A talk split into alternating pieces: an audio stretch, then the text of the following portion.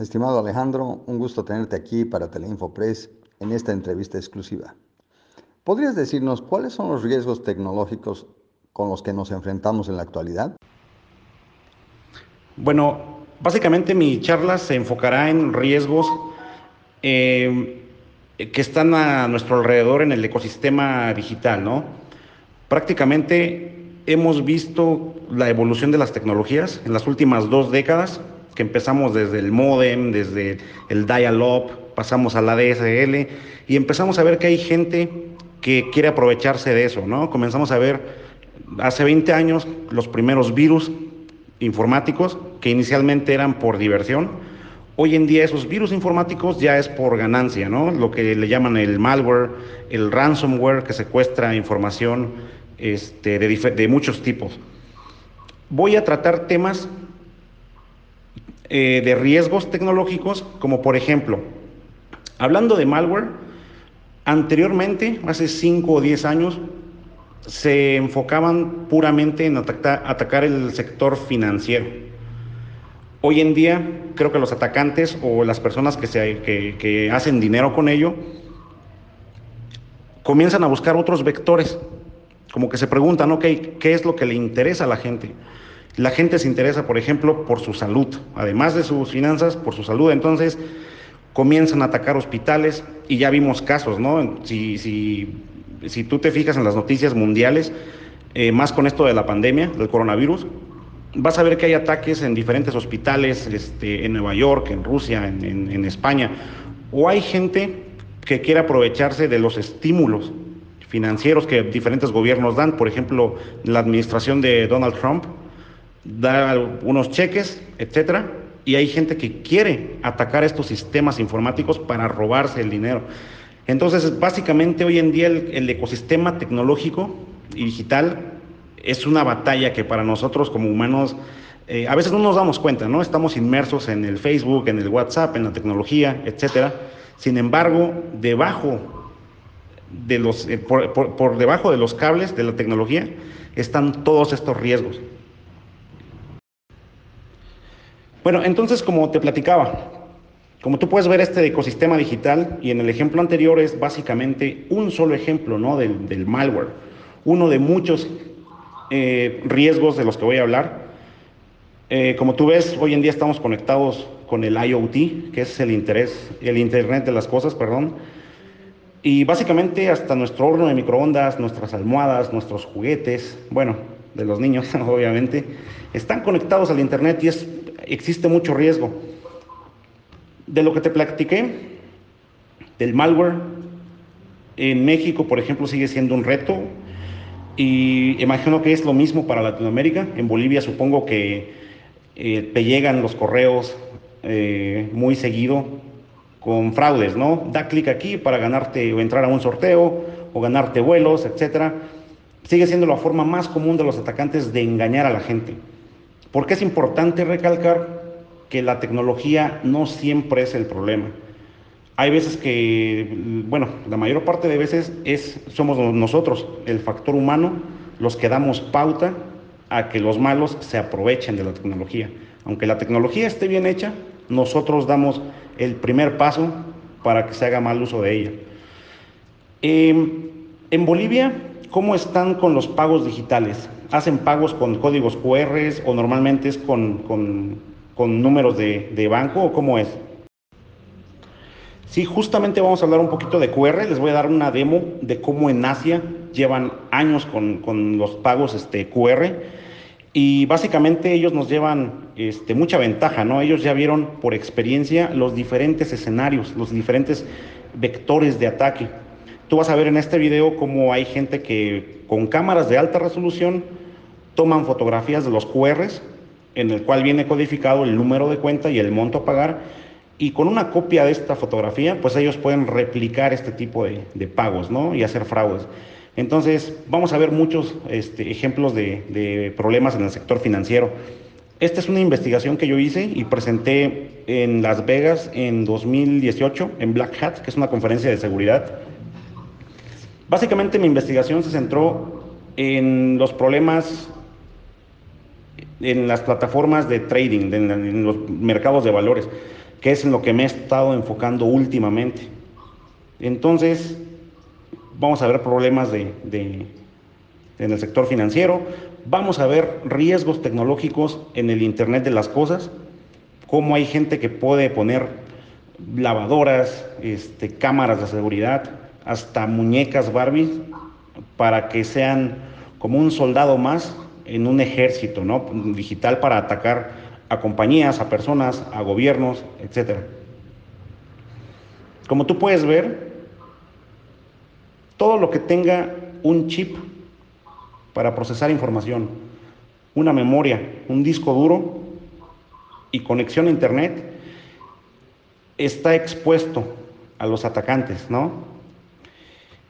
Muchos pueden decir, es que en mi computadora no tengo información importante, no tengo algo de valor.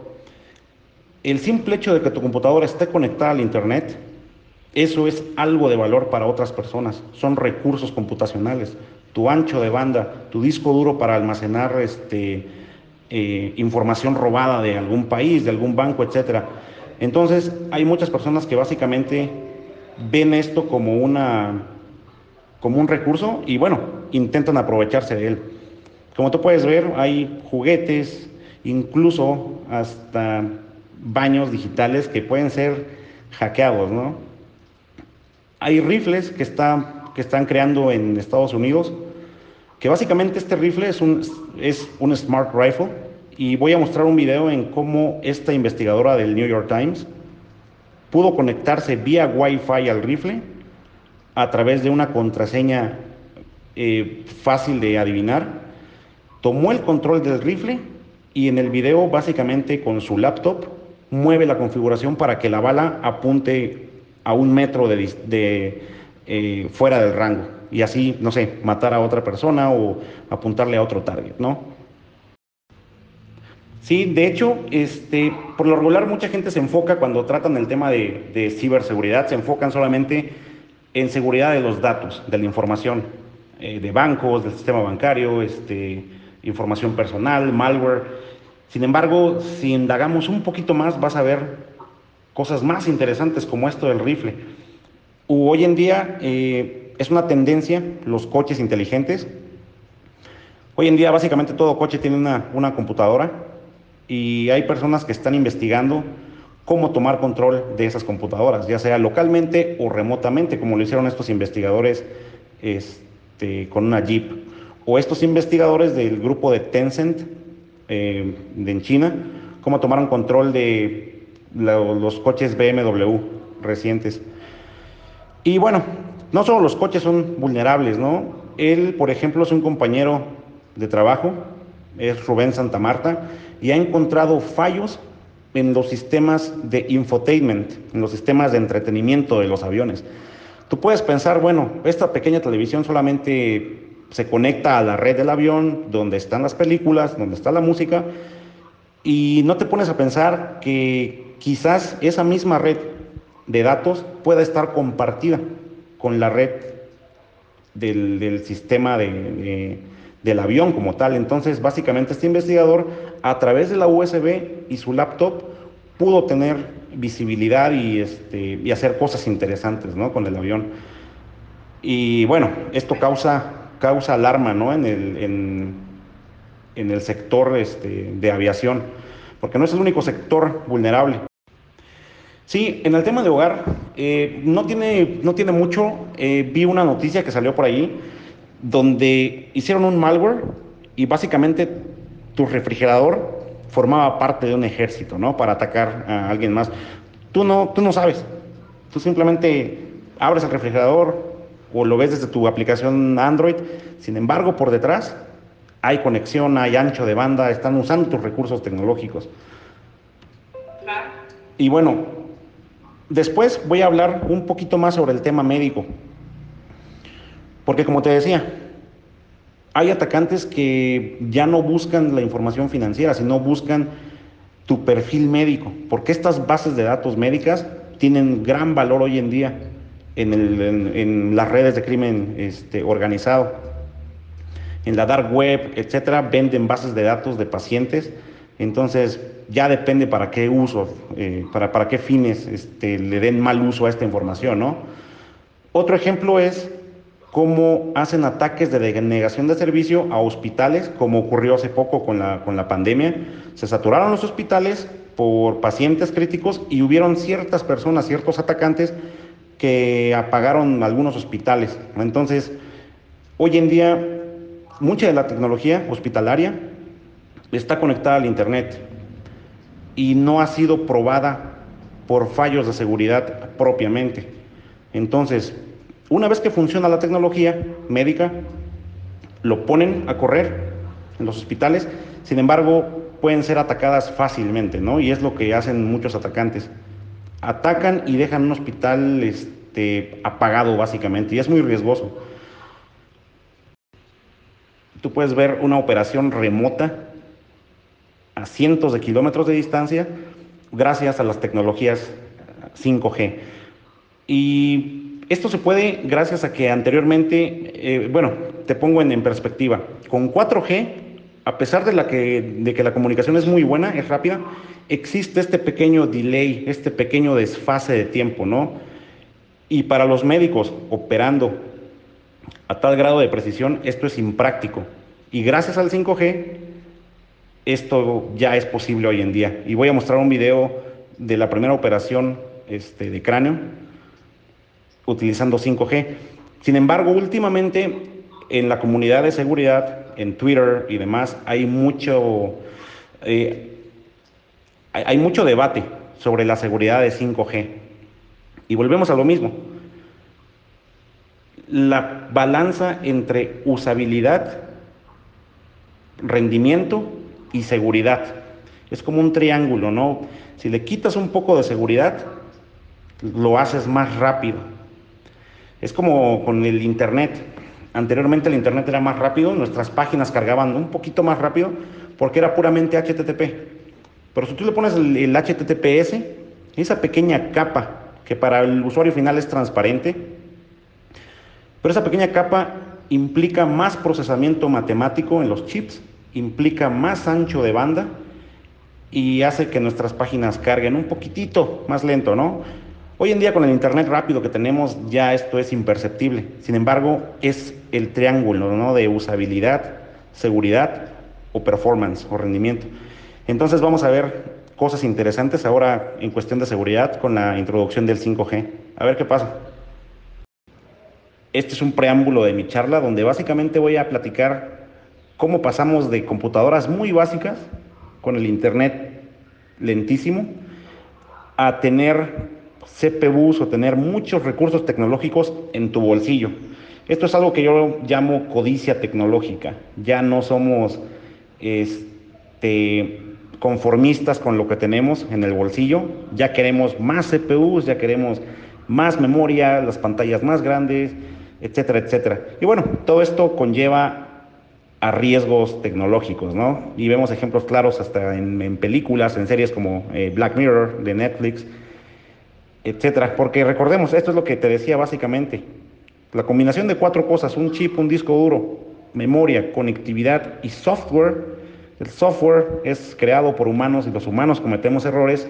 Entonces, aunque sea un dron, aunque sea un implante médico, un wearable, puede tener fallos, fallos de seguridad y bueno, que pueden ser aprovechados por, por los atacantes, ¿no? Y además de los diferentes ejemplos que te he mostrado, existen otros riesgos que simplemente son fallos del software, son, son glitches.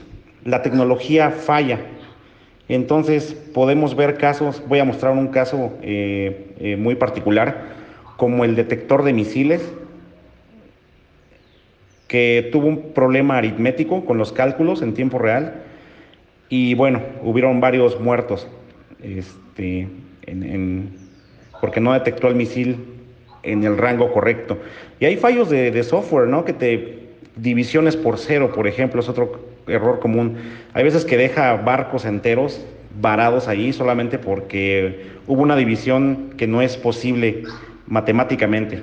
Y bueno, esto le llamamos glitches de, software, que también son riesgos tecnológicos, ¿no? Otro ejemplo que, de los que voy a tratar, los que voy a mostrar es eh, temas de privacidad como las famosas aplicaciones que te hacen ver más joven o ver más viejo, que es el, el, Face App, abre debates ¿no? sobre la privacidad y los datos personales. La gente simplemente quiere eh, la foto, quiere verse eh, viejo o bebé, sin pensar en las repercusiones, sin pensar en tus datos personales se están enviando a, a algún país, a un tercero, qué sé yo. Y bueno, vamos a tratar otros temas como el voto electrónico, las smart cities, cómo es que hoy en día las ciudades están censando el entorno, están censando el número de coches que pasa, hacen estadísticas y en base a ello toma decisiones los, los, sistemas, por ejemplo, de semáforos, los sistemas de tráfico, para que la gente, los coches fluyan de una manera más óptima. Sin embargo, un compañero de trabajo de la misma, de la misma compañía, este, IOActive, ha encontrado fallos en estos sistemas. Básicamente como en las películas, ¿no? Eh, pudo tomar control remotamente desde su computadora al sistema de semáforos y, bueno, cambiarlo de rojo a, a verde o viceversa. Igual vamos a ver temas de, de, de piloto automático, como los coches nuevos, los Tesla, y ahí viene el debate, ¿no? El dilema ético de a quién atropellar o qué pasa si, si hay un perro o unas personas. Este, ya vienen debates interesantes, ¿no? Que al final del día también son relacionados este, con riesgos. Otro ejemplo que voy a mostrar y algo muy interesante, eh, por ejemplo, los coches eléctricos. Eh, cuando estuve trabajando en China unos, una temporada, recuerdo que al caminar por las calles era un poco eh, raro para mí. Yo estoy acostumbrado aquí en Latinoamérica a que vas por la calle y escuchas los coches o las motos, básicamente. Entonces, automáticamente sabes que tienes que voltear a la calle antes de, cruzar.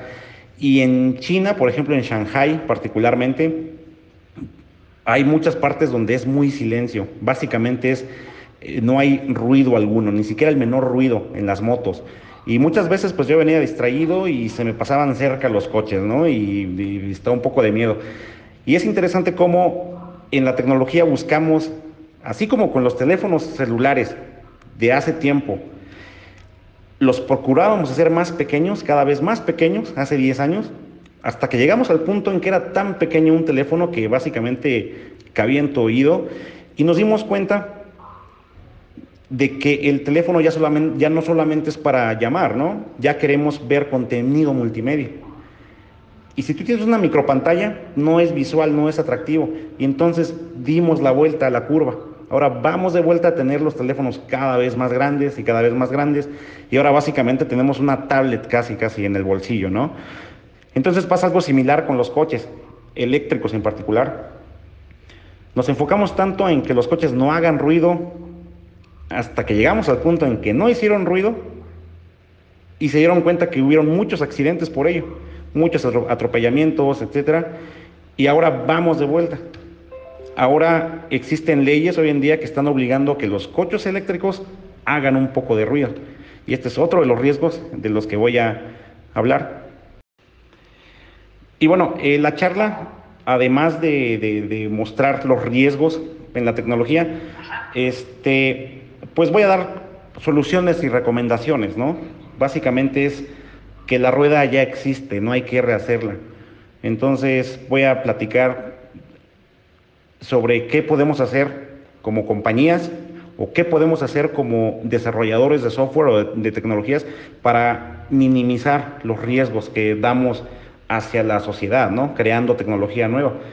Y bueno, voy a dar otros tips y recomendaciones, eh, por ejemplo, a padres de familia que dejan a sus hijos expuestos con la tablet sin controles parentales, por ejemplo, un poco de educación, un poco de concienciación, etc. Y por otro lado voy a dar áreas de oportunidad, también para empresas, invitarlos a que no gasten en ciberseguridad, sino que inviertan, es una, es una inversión eh, asegurar la, tecnología. Eh, incluso algunas, algunos gigantes tecnológicos ni siquiera lo ven como un gasto, más bien lo ven como una inversión para como, que sirve de ventaja competitiva contra sus competidores, básicamente. Y por último, bueno, conclusiones, ¿no? De que tenemos que adaptarnos al, al, mundo cambiante de hoy en día y estar conscientes de los riesgos tecnológicos con los cuales estamos inmersos ¿no? día a día y qué podemos hacer para minimizarlos. Porque no podemos eliminarlos por completo, siempre existirá el riesgo. Y con eso voy a concluir la presentación básicamente.